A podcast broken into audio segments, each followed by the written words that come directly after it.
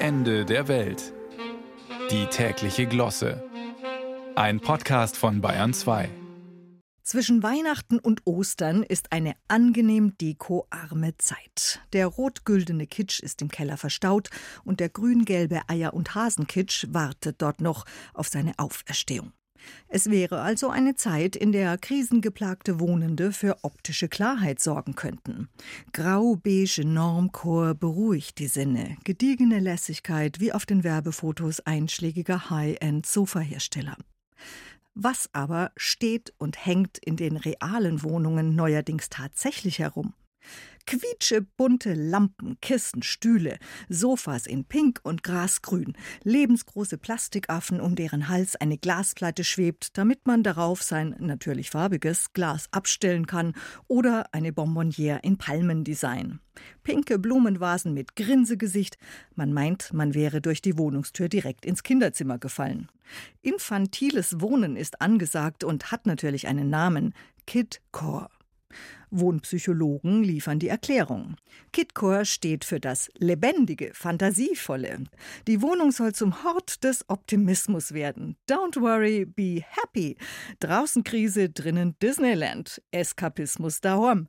Die Grenze zur Altersregression, bei der betagte Menschen in frühkindliche Verhaltensmuster zurückfallen, scheint da fließend. Obwohl, Arbeitspsychologen haben es uns ja eingeredet. Bunte Kaffeeecken sollen der Kreativität angeblich auf die Sprünge helfen. Warum also nicht auch im Homeoffice? Sollte der Optimismus-Booster wirklich funktionieren, dann wäre Kidcore vielleicht auch im Regierungsviertel oder in der Staatskanzlei einen Versuch wert. Markus Söder lässt seine buntesten Veits-Höchheim-Kostüme in der Eingangshalle aufstellen. Ha, so eine Art Ahnengalerie des saisonalen Humors. Im Berliner Kanzleramt wird der Kabinettstisch von blauen Schlumpffiguren getragen. Clara Geiwitz im Bauministerium bekommt Riesen-Lego-Steine als Sitzwürfel. Ein überlebensgroßer Goldesel ziert das Büro von Christian Lindner und Volker Wissing legt sich einen Autobahnteppich unter den Schreibtisch, flankiert von Speedy Gonzales-Figuren mit gelben Sombreros. Cem Özdemir bekommt Kaffeetassen aus dem Keramikobstgarten und am Eingang des Verteidigungsministeriums sitzen zwei fröhliche fröhliche Gorillas auf pinkfarbenen Panzern. Lustig, oder? Karl Lauterbach müsste auch dringend aufgeheitert werden. Hm, vielleicht wären grüne Petsybälle in Coronavirus-Optik einen Versuch wert.